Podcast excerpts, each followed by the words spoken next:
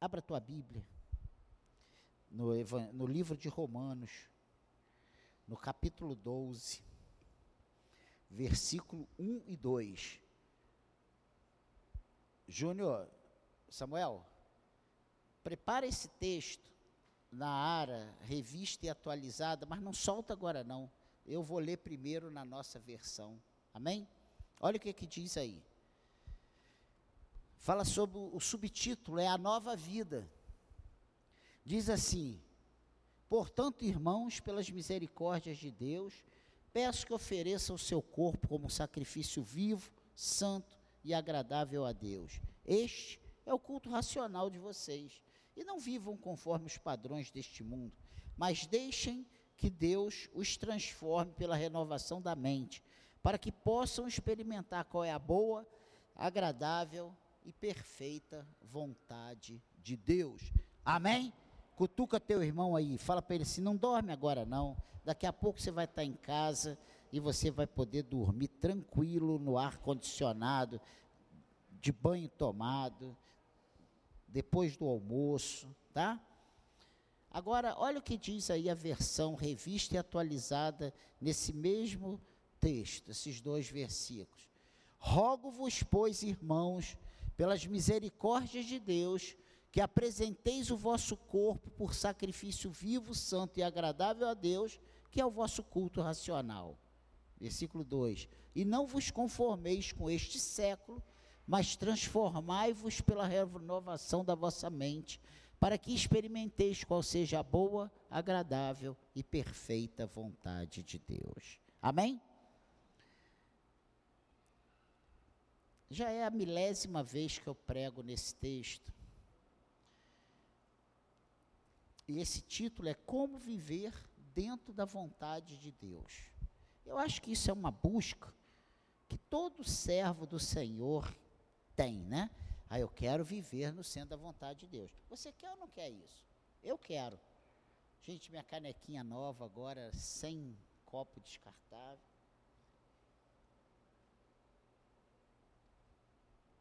E sem idolatria também. E nós buscamos. E eu creio que isso seja padrão para todos viver dentro da vontade de Deus. Eu quero isso para mim. Você quer isso para você? O apóstolo Paulo escreveu o maior tratado teológico do Novo Testamento, essa carta de Romanos, né? E nessa carta ele trata de questões teológicas nos capítulos de 1 a 11. De 1 a 11 é teologia pura. É uma coisa profunda, maravilhosa. E de questões práticas nos capítulos 12, 13, 14, 15 e 16. Ele trata dessas questões práticas. E aqui nesse capítulo 12, nós começamos a ver essas questões práticas dessa nova vida. Porque não adianta eu me batizar, não adianta eu ser membro da igreja, eu participar da ceia, eu dar dízimo, eu ouvir os cultos, se não houver uma transformação, se eu não conseguir viver dentro da vontade de Deus. Porque viver dentro da vontade de Deus não é só vir ao culto, viver dentro da vontade de Deus não é só dar o dízimo, viver dentro da vontade de Deus não é só dar oferta, não é só servir numa equipe de trabalho da igreja. Você sabia que cantar, tocar, dar aula, isso aí não é a obra de Deus? Isso é serviço da casa de Deus, que é feito por quem entendeu a obra de Deus, porque a obra de Deus é crer que Jesus Cristo é o Filho enviado, é o Filho de Deus enviado para salvar o mundo. Essa, ele mesmo diz: a obra de Deus é esta, que creiam que Deus enviou o seu Filho para salvar o mundo, para ser o nosso Salvador e Libertador. Cutuca teu irmão, que ainda tem gente dormindo, em nome de Jesus, fica em pé.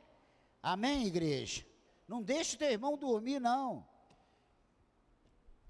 Então, nós precisamos entender isso, como viver dentro da vontade de Deus, porque a nossa igreja vai avançar. E quando eu digo a igreja avançar, não é só encher. Eu estou tão feliz, olha, tem poucas cadeiras vazias, eu acho que eu vou tirar mais dez.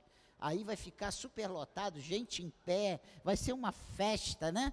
É só tirar as cadeiras, gente, que isso lota. Então, irmãos, é muito bom eu ver você aqui nessa manhã. Mas, mais importante do que te ver aqui, é saber que você está vivendo no centro da vontade de Deus, dentro da vontade de Deus. Você está vivendo para a glória do nome de Deus. Porque não adianta aqui dentro, aqui dentro, irmão, tu fala o cristianês numa boa. Você dá glória a Deus, você levanta a mão, você dá, dá a paz do Senhor, você abençoa o irmão do lado direito, do lado esquerdo, você dá bala para a esposa, é assim mesmo, né?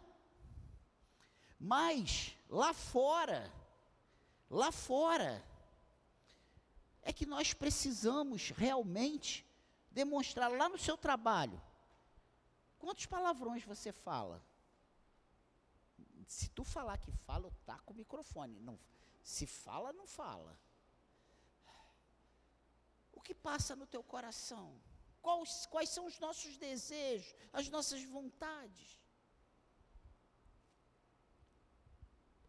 A gente compactua com as falcatruas.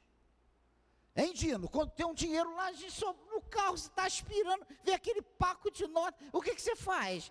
Você deixa ali porque não é teu? Ou você, haha, deixou aqui, foi relaxado, dinheiro é para estar tá no bolso, né? Não é assim que a gente funciona. E hoje a Especial Clean está completa aqui, né? Mas, irmãos, é lá fora. É quando a gente dá uma topada. É quando o vizinho te agride, te, te, te irrita, que é coisa pior para irritar a gente do que vizinho? Não existe. Não existe.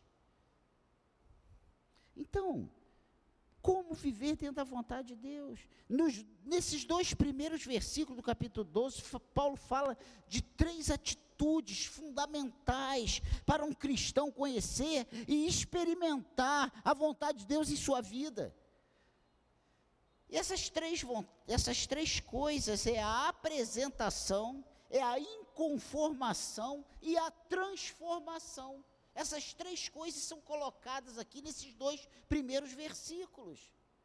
E essas três coisas são fundamentais para a gente viver essa experiência de estar nessa terra, nesse mundo que jaz no maligno, mas com a mente e coração conectados com Deus, vivendo dentro da vontade de Deus. Como viver dentro da vontade de Deus. Então, a primeira coisa que eu quero abordar está aqui no versículo 1, que é a apresentação. Visto que Cristo ofereceu sua vida por nós na cruz, morrendo em nosso lugar para nos salvar, nós devemos oferecer a Ele o nosso corpo em sacrifício vivo, santo e agradável. Olha o que diz aí. Portanto, irmãos, pelas misericórdias de Deus, peço que ofereçam o seu corpo como sacrifício vivo, santo e agradável a Deus. E aí, olha o complemento desse versículo. Este é o culto racional de vocês. Então, o culto racional nosso não é isso aqui apenas não consiste nessa reunião, mas consiste em ter o seu corpo como sacrifício vivo, santo e agradável a Deus. Eu não consigo fazer essas três coisas. É assim, assim eu consigo. Vivo, santo e agradável a Deus.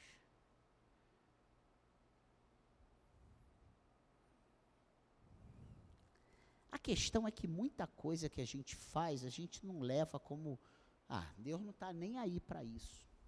Mas a Bíblia diz, e aí Jesus vem e fala assim, ó, errais por não conhecer o que? As escrituras, nem o poder de Deus.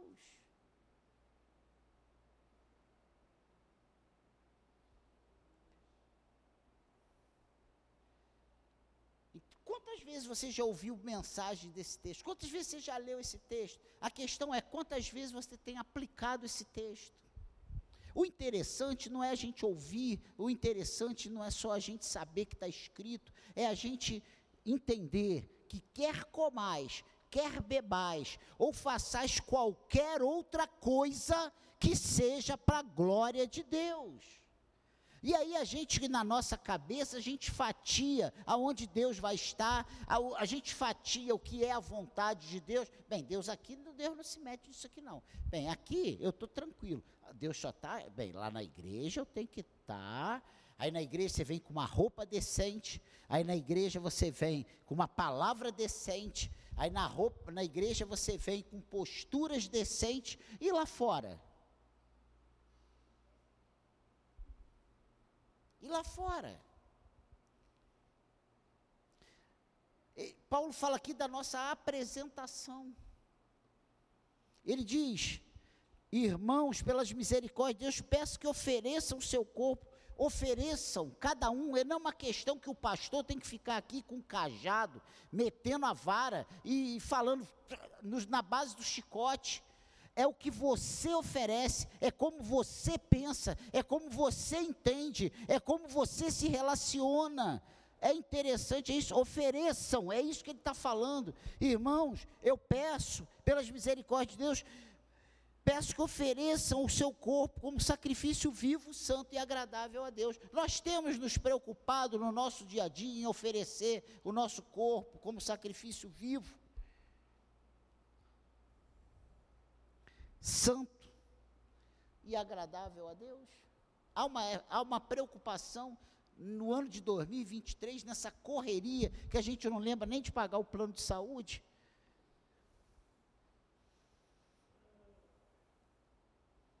Pensa nisso.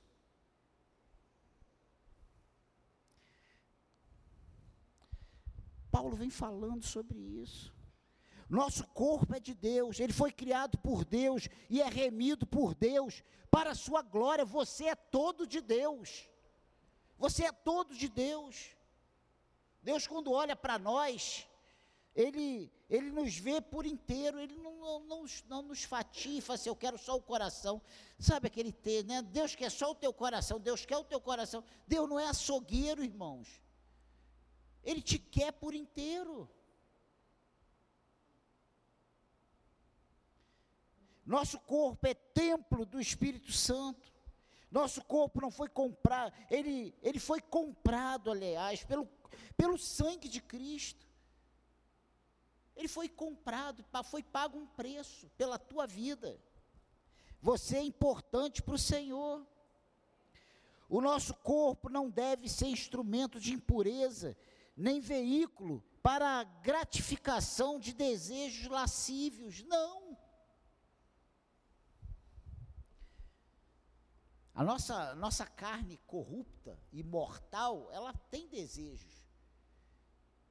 E aí é aquela guerra que Paulo fala, né, do homem interior com o homem carnal. É aquilo que a gente, que a nossa carne pede, mas a gente tem que saber o que o nosso, o nosso homem interior pode de, permitir.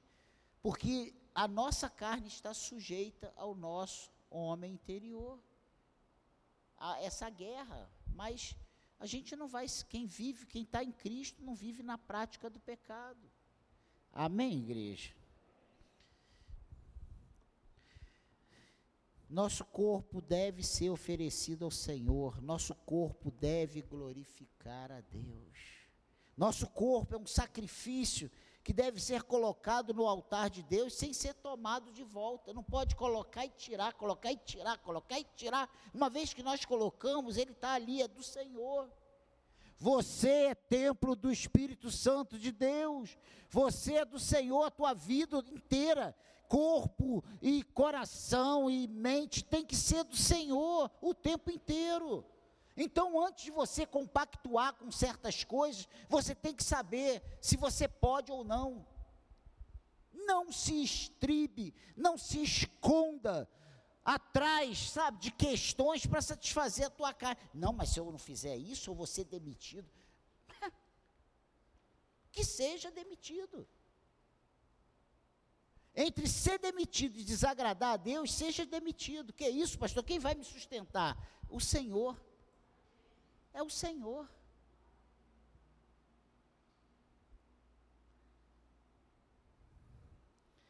Mas às vezes a gente quer aquilo ali. A gente gosta daquilo ali. A nossa carne sente falta daquilo. E aí a gente acaba cedendo porque a gente tem um respaldo. Teu chefe não é o respaldo para a tua vida. O respaldo para a tua vida é o Senhor. E eu tenho que falar isso. Agora, se você vai obedecer, é problema teu. Só que depois que eu falo isso para você, é você com Deus. Cada um vai prestar conta de si a Deus. Eu não posso deixar de falar para você não sair daqui, sabe, pô, pastor, e depois ele vai pagar minhas contas. Eu não vou pagar as suas, porque eu não estou conseguindo pagar nem as minhas.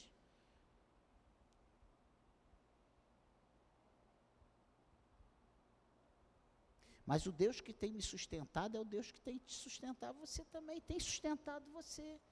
E se você hoje está onde você está, trabalha onde você trabalha, tem o recurso que você tem, é porque Deus te deu. Deus permitiu.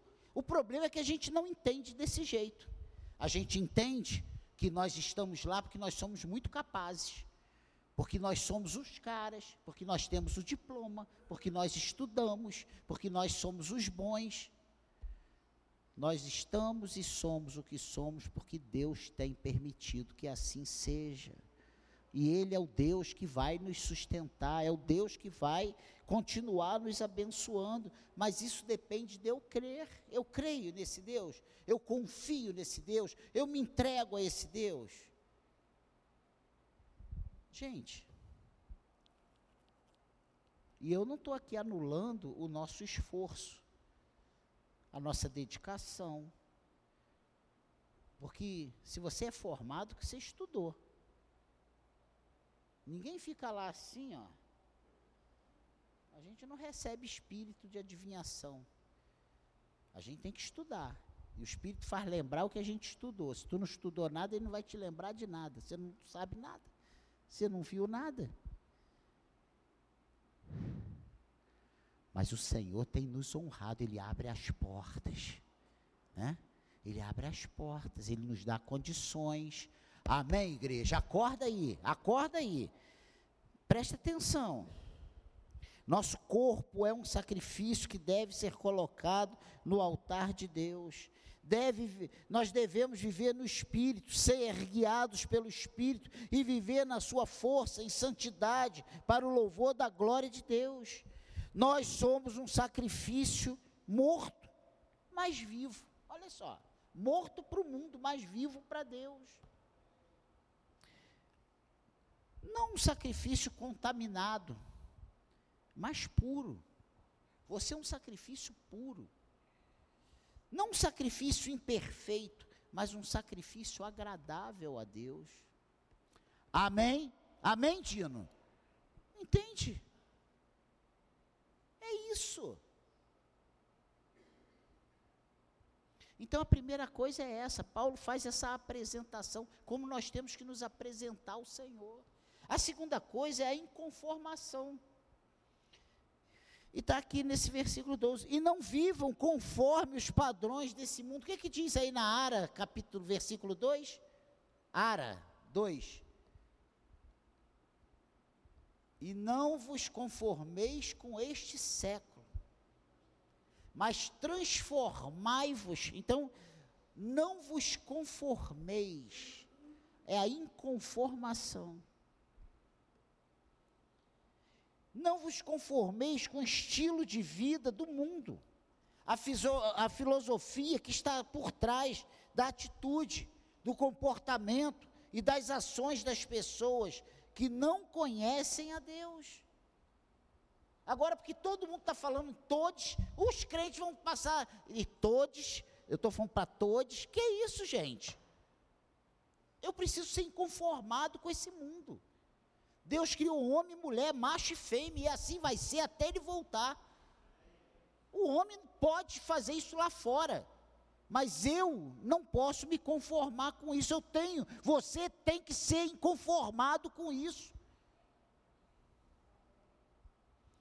Tem certas coisas que o crente independente de ideologia, independente de visão de mundo, independente de qualquer coisa, ele tem que deixar de lado as suas vontades, os seus quereres, para fazer a vontade de Deus, para se posicionar como servo de Deus. Tem coisas que servo de Deus não pode compactuar com os padrões do mundo e vai ter que ser assim. A gente querendo ou não.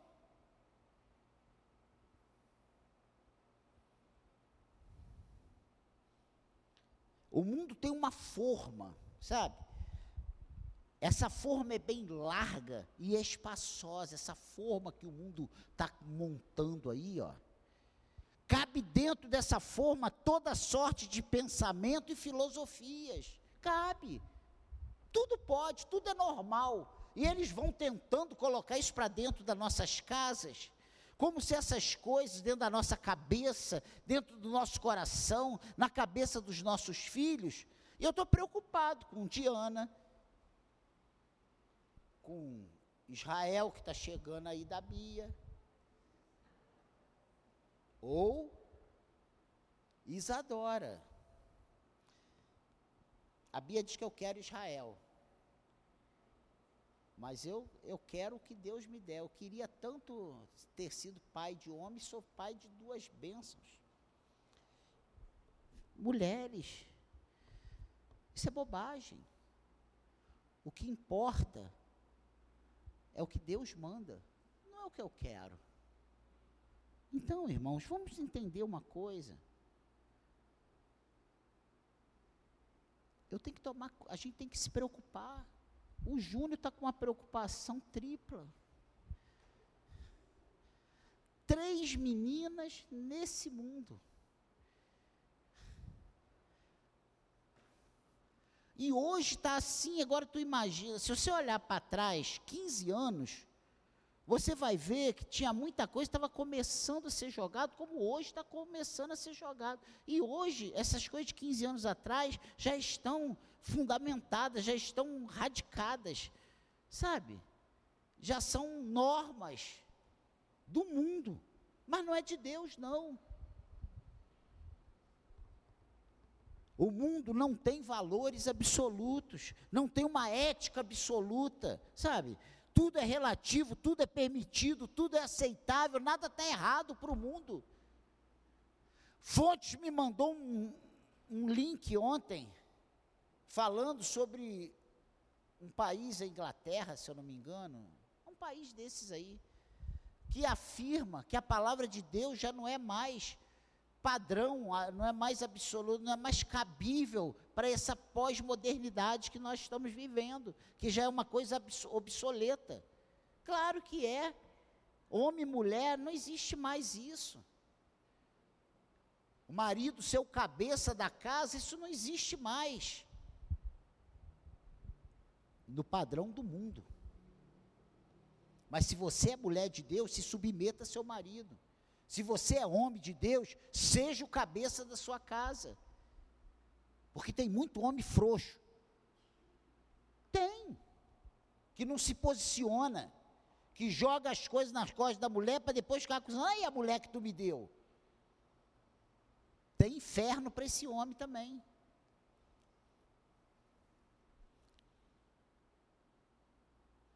Nós estamos vivendo num mundo do relativismo, tudo, tudo pode, nada está errado, está tudo certo. Cada um deve viver de acordo com os seus desejos.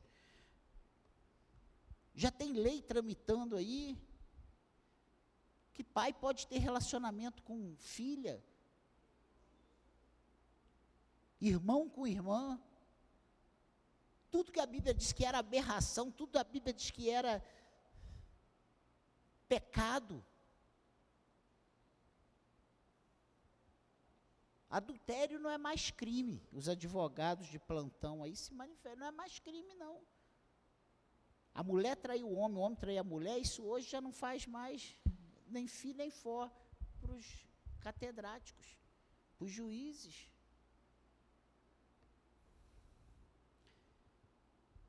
Você não pode viver de acordo com os seus desejos, você tem que viver de acordo com a palavra de Deus. Ele diz muito claro que façam ofereçam seu corpo um sacrifício vivo, santo e agradável a Deus, porque esse é o culto racional, é o culto que Deus espera de mim e de você. Amém, igreja. Paulo diz que não, deve, não podemos nos conformar com isso, não vos conformeis com esse século.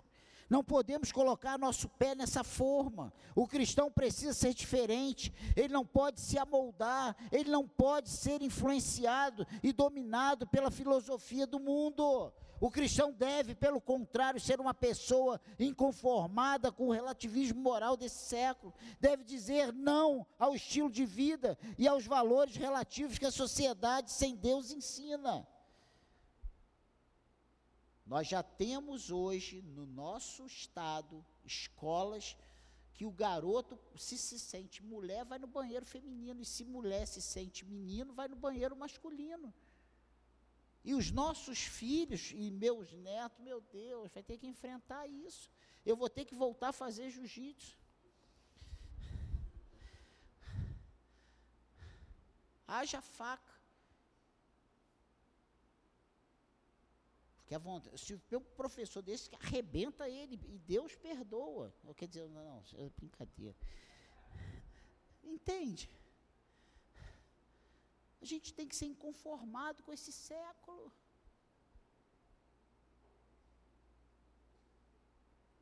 Deus precisa levantar professores no nosso meio, professores cristãos, para que se posicionem como servos de Deus. Carla hoje é diretora da escola, é uma é uma luta, chora todo dia.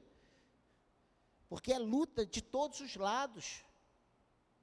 Não é só a luta que vem lá fora aqui dentro da escola uma benção, não. É luta dentro da escola, dentro de sala, dentro de, de em todo lugar. Fez um grupinho, já tem uma luta, uma coisa que se levanta. E se posicionar como servo de Deus é muito complicado.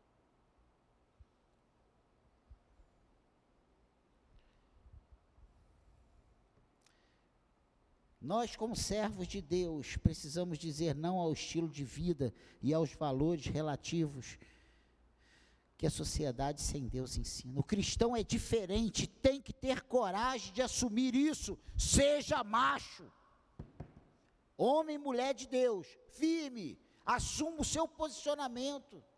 Você é servo de Deus, mas aí o que, que vão falar de mim? Que importa o que o diabo vai falar de você? Importa o que Deus vai falar de você. Amém, igreja. O cristão não se corrompe diante das vantagens imediatas. Ele se posiciona contra as estruturas pecaminosas, opõe-se aos esquemas criados para roubar o direito do fraco. Não fica rindo quando estão zombando de um, de um deficiente, quando estão zombando de um fraco, quando estão, sabe, zombando daquele que está na, na pior e não tem nem força para reagir. Seja crente, porque isso não é atitude de crente, não. O crente ele não se regozija com a maldade do outro. O crente se posiciona como servo de Deus. Amém, igreja.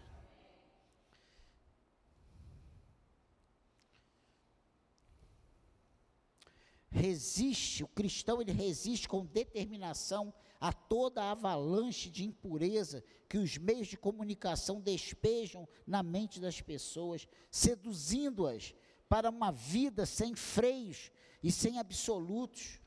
Nós somos servos de Deus, honre isso, valorize isso, se posicione como tal. Gente, todo mundo sabe que eu frequento o estádio de futebol, sou vascaíno, sofrido, Mas tem música lá, o Vasco não é a minha religião. Ele não é o meu maior amor. Essas músicas eu não abro a minha boca para cantar. Porque eu não compactuo com isso. Você entende?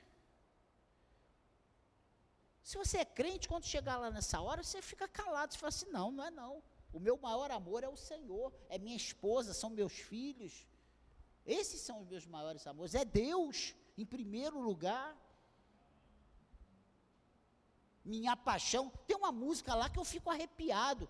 E se para o inferno eu for, e não sei o quê, eu não quero cantar isso, isso não faz parte de mim. Eu vou para o céu, e no céu não tem Vasco, não, gente. porque o céu é um lugar perfeito, senão seria um lugar de queda. É, gente, é a realidade. O cristão é o sal que inibe a podridão e é a luz que denuncia as trevas. Você está entendendo isso? O cristão é um inconformado com as conformações desse mundo sem Deus. Você precisa ser inconformado. Amém, igreja?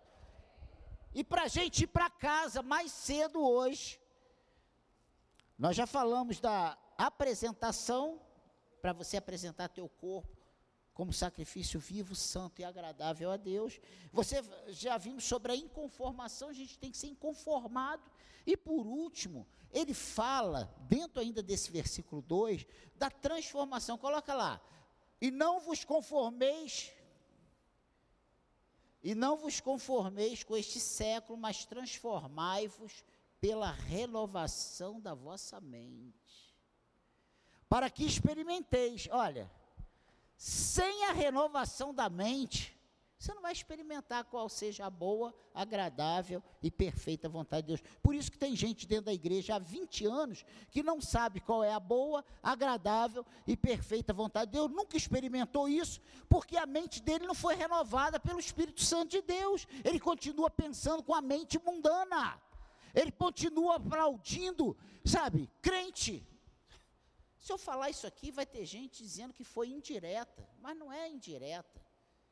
Crente. Crente. Não acredita em mula sem cabeça, gente. Saci pererê. Não entra de ré no, no, no, cemitério, não pede licença na encruzilhada, não olha horóscopo para saber qual o número da sorte, a cor da sorte. Tua sorte tu não tem sorte, não, rapaz, tu é um desgraçado sem sorte. Você tem a bênção de Deus. Você entende isso? A bênção de Deus. É a bênção de Deus que nós temos. Nós não temos sorte, não. Eu não tenho sorte. Eu sou sem sorte. Eu tenho bênção de Deus, vontade de Deus, propósito de Deus. Aí sim. E quando ele vem na minha vida, não tem azar que diga não. Não tem mal olhado, olho grande. Aí, meu vizinho tem um olho grande. Vai com o olho, ele vai enterrar, não vai ter nem caixão para o olho dele. Mas ele não pode fazer nada contra você, gente. Aonde o Espírito de Deus chega, treva, as trevas desaparecem. Você é luz. E Satanás vê isso, e quando você chega, ele tem que fugir. Você vendo ou não, ele sai. Porque você tem o Espírito Santo de Deus. Seja sabe, um agente de transformação aonde você pisar a planta dos seus pés. Não basta ser uma pessoa inconformada, você tem que transformar o ambiente. Você tem, tem, você tem que entender que você é a luz que ilumina esse mundo em trevas. Quem disse que você é luz não é Daniel, não. É a palavra de Deus, que nós somos sal e luz nessa terra. Você é luz. Não se posicione como trevas. A gente tem sido tão. Ai, eu não sei. Ali tem o diabo. É, é. O diabo tem que correr de você, rapaz. Tu tem o Espírito Santo de Deus. Você sabia que se tu for num centro espírita, não vai descer um caboclo naquele centro? Não vai não. E eu não estou aqui aconselhando ninguém aí, porque não é, não é essa a nossa missão. E não é por medo, não, gente, é porque isso aí não é o propósito de Deus para nós.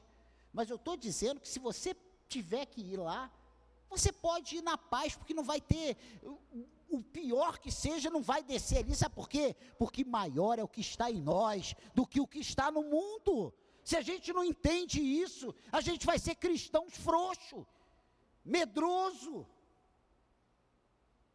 Levante a tua cabeça, quem está contigo é o Espírito Santo de Deus.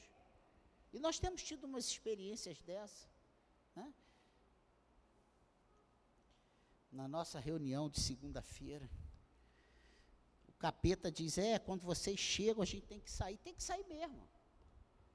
E não é porque a gente é forte, não, é porque o Espírito de Deus habita em nós, pela graça, escolha soberana, misericórdia de Deus. Sabe? Tem que falar isso mesmo e tem que agir desse jeito mesmo. ou então nós não somos de Deus. Porque se você chegar no ambiente e ele continuar lá fazendo e baixando e falando, pode acreditar, você está longe de Deus. Deus não está em você, não. Porque se Deus estiver em você, ele não pode baixar, ele não pode chegar, ele não pode, não pode fazer nada. Essa é a realidade. Você é lavado e remido pelo sangue de Jesus e habitado pelo Espírito Santo de Deus. Amém, igreja? Ah, mas eu sou tão fraco. Não importa se tu é fraco. Quem é forte aqui? Forte é o Júnior. Quem mais? Dino. Quem mais? Guilherme. Pensa nisso. Nós não somos fortes. Fortes é o Senhor. Forte é o Senhor. Todos nós somos fracos mas ele se aperfeiçoa na nossa fraqueza, ele faz o fraco ser forte, ele confunde aquele que não é, ele faz ser, sabe? É para confundir os que são, aqueles que se acham, aqueles que, que têm, sabe? Que ostentam. Nós não, não precisamos ostentar nada, nós temos o Espírito Santo de Deus em nós. Amém, igreja? Então, seja um agente de transformação. Aonde você estiver, a coisa está ruim, clama o sangue de Jesus, Senhor, no teu sangue há poder, Senhor, se manifesta nesse lugar, muda esse ambiente, eu oro em nome de Jesus, ah, Senhor, se manifesta nesse lugar, abra a tua boca, amém, igreja, pare de ser covarde, porque é covardia, a gente fica esperando o pastor, sabe como é que pastor aqui dessa igreja ora? É em nome de Jesus, se você não orar, se você orar em nome de Jesus e não acontecer, eu vou orar em nome de Jesus, nada vai acontecer. Você tem toda a autoridade. Amém, igreja.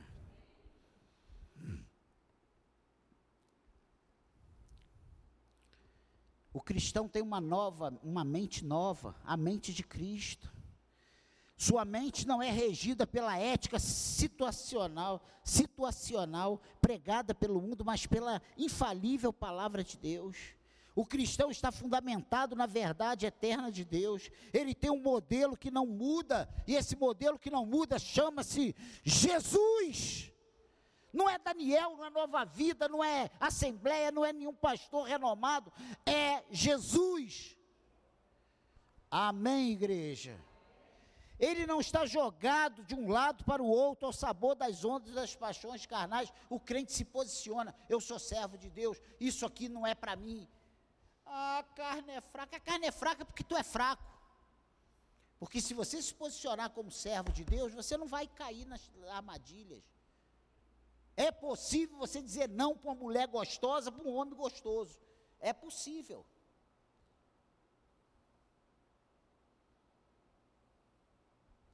Amém, igreja. O, o servo de Deus encontra-se numa escalada de transformação, de glória em glória, até chegar à imagem de Cristo. Amém? É para isso que nós estamos aqui, é para ser transformado de glória em glória, é crescer, é cada dia diferente do outro. Hoje você tem que ser melhor do que ontem, amanhã melhor do que hoje, depois de amanhã melhor que amanhã. Cada dia nós precisamos estar melhor. Amém, igreja. A sua mente não é um poço de águas poluídas pelo pecado, mas um, um depósito da verdade transformadora de Deus. Você tem coragem de dizer que Deus pode mudar a vida dessa pessoa que está aí falando contigo lá no seu trabalho? Você só vai poder falar isso se você se vê uma pessoa transformada por Deus. Você só vai poder dizer que a verdadeira alegria está em Cristo, em ser servo de Deus, se você desfruta dessa alegria de Deus. Agora, se você se olha e se vê infeliz, deprimido, acabado, arrasado, derrotado, sabe, não amado, mal amado, como é que você vai dizer para alguém que Deus é, é solução para a sua vida? Se Ele não é para a vida dele, se Ele não é solução para a sua vida, você só pode testemunhar daquilo que você vive.